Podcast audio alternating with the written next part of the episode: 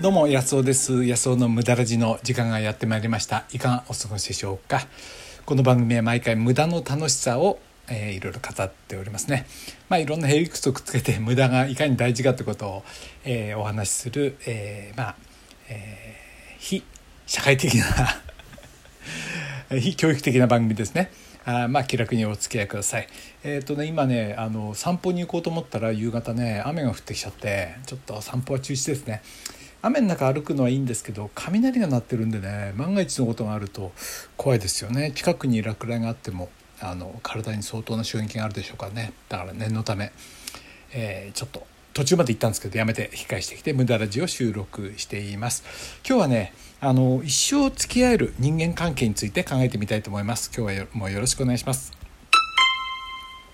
僕ね意外とあのちゃんといろいろお付き合いする友達っていうのはね息が長い方なんですよ。そういう友達が長くいるんですね。でそれ何人かなと思って例えばアメリカにね僕高校時代留学したんですけど今でも仲良くしてて行ったり来たりしても家族同然にね行き来してるんですよね。うん、それであと中学時代のもう幼なじみ、まあ、僕今ギター一緒にやってる仲間は小学校からの友達だしそれからまあ小中学校から一緒の友達ともね仲良くて時々飲み会をやったりね。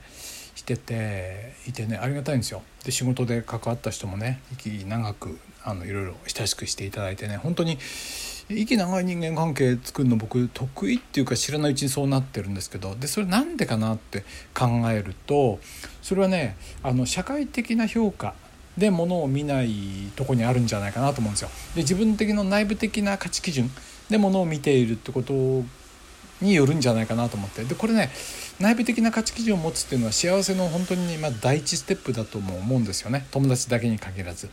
どういうことかっていうと、えー、例えばねまあ社会的な一般的な基準で言うと学歴だとかどのぐらいお金持ってるかとかね。どういう会社にいるとかどんなあのすごい、え、ものを持ってるとかね、まあ、そういう社会的ステータスですよね。でそれは一つの基準であって本当に自分がそれをいいと思ってない可能性がありますよね。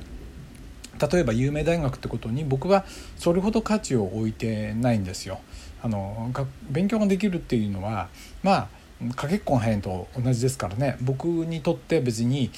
重要な価値基準じゃないわけですよね。でそういうものを取っ払うと高学歴だとかあるいは何だろうないい会社に行ってるっていうのはそれは社会がいいって言ってるのかもしれないけど僕にとっていいと思ってないわけで、まあ、もうちょっとわがまま基準で見た方がいいと思うんですよね。でそういうもので見るとあのちゃんと自分のその物差しですからねですからそういう人その物差しで人を見ると息が長いんじゃないかなと思うんですねですから夫婦も仲良くてねもう本当に夕食も昨日もねあのこれから一緒にご飯食べるんですけど、えー、もうずっとおしゃべりしてるんですよね仲がいいと思いますよ。というのはあのそういう基準で僕はうちの奥さんとあのいいなと思って結婚しているんでね、えー、と思うんですよね。えー、それでアメリカにね留学した家族も本当に僕大好きでそれはねあのアメリカ人だからちょっと面白いとかそういうことじゃなくて本当に心からあの尊敬して、えー、こういう人と一生付き合いたいなと思える思ったんですよね10代の時にね。やっぱりその自分の自分が本当に何て言うかな社会基準的な基準から抜きで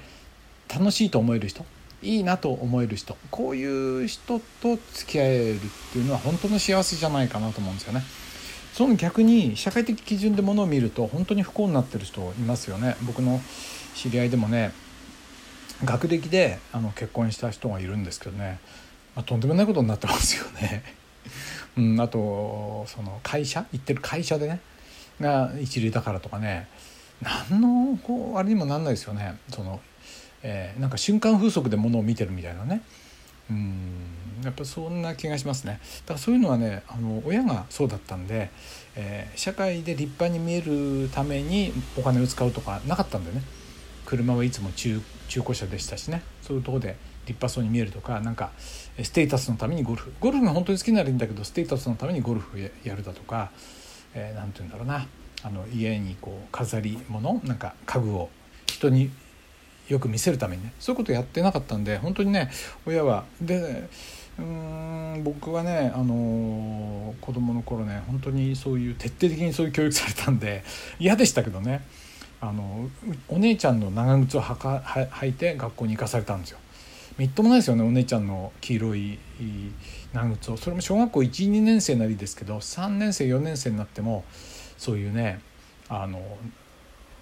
長靴履かされてね買ってもらえなくて黒い長靴が青とか黒とかね。ランドセルも姉の赤いランドセルを姉が5年生ぐらいの時に買い替えたんでそれをね黒く塗ってそれを処罰されたんですよ。もったいないからって言ってね。みっともないですよね。なぜみっともないかというと黒いカバンって染め直しても色を塗り替えてもあのね皮ってこうぐるぐる動かすたびに割れてきて中の赤が見えてくるんですよ。だから僕の毎日の日課はその赤く出てしまった筋にをマジックで黒く塗って毎朝学校に行くというね。だって毎日こう皮を動かしますからね。やっぱり赤に出てきちゃうんですよね。でも、まあ、そういうことを徹底的に刷り込まれてたんで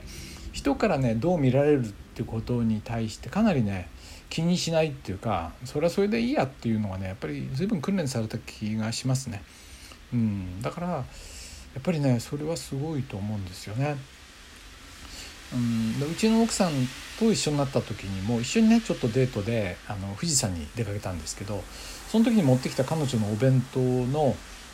に使ってる海苔ね、おむすびに使ってるおにぎりに使ってる海苔がすごくしょぼいやつだったんですよ。でこういうの平気で持ってくる平気でもないのかもしれないけどいやいいなと思ったんですよ。そのなんつうか格好つけてないところがねあのなんかこんなんじゃおかしいかなんか安っちそうななんか茶色いような今ああいう海苔ないですね。昔はそういうのよくあったんですけどやっぱそういうね何て言うかなじゃあ自分にとって何なのかって言ったらそういう無駄なとこにお金使うんじゃなくて肝心なこと本当にやってみたいことのためにお金って使ったらいいと思うしね。まあ、僕そういうタイプなんであそうお金の使い方で結構ね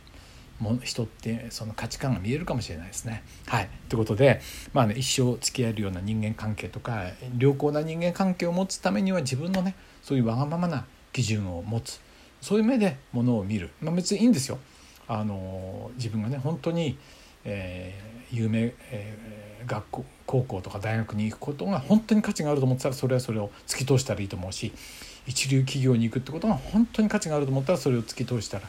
いいと思いますよね。本当に突き通せたらその基準で選んだ生き方っていうのはやっぱりねあの納得いくんじゃないですかね。幸せにつながってくるんじゃないでしょうかね。そしていい人間関係ができるんじゃないでしょうかね。僕にはそうじゃないのでね。はいあなたはどういう価値内部的価値を持ってますでしょうかね。周りの基準が違っても、えー、自分が押し通せるような価値、まあ、それをね大切にしてもらえたらいいんじゃないでしょうかね。まあ、別にもらわなくてもいいんですけど、はい、もしねあのあなたが持っている大切な価値基準みたいなものがあったら内部的価値基準があったらね是非質問欄から僕の方に教えてください。いただいたメッセージは全部ねあの目を通してます。はい。はい。ということでそろそろあれかな。まだでも雷鳴ってるな。嫌だな。うん。あのおとなしくちょっとあの体のストレッチでもして夕飯を食べましょう。はい。ということで今日もね最後まで聞いていただいてありがとうございました。えー、お腹空いてきました。どうも。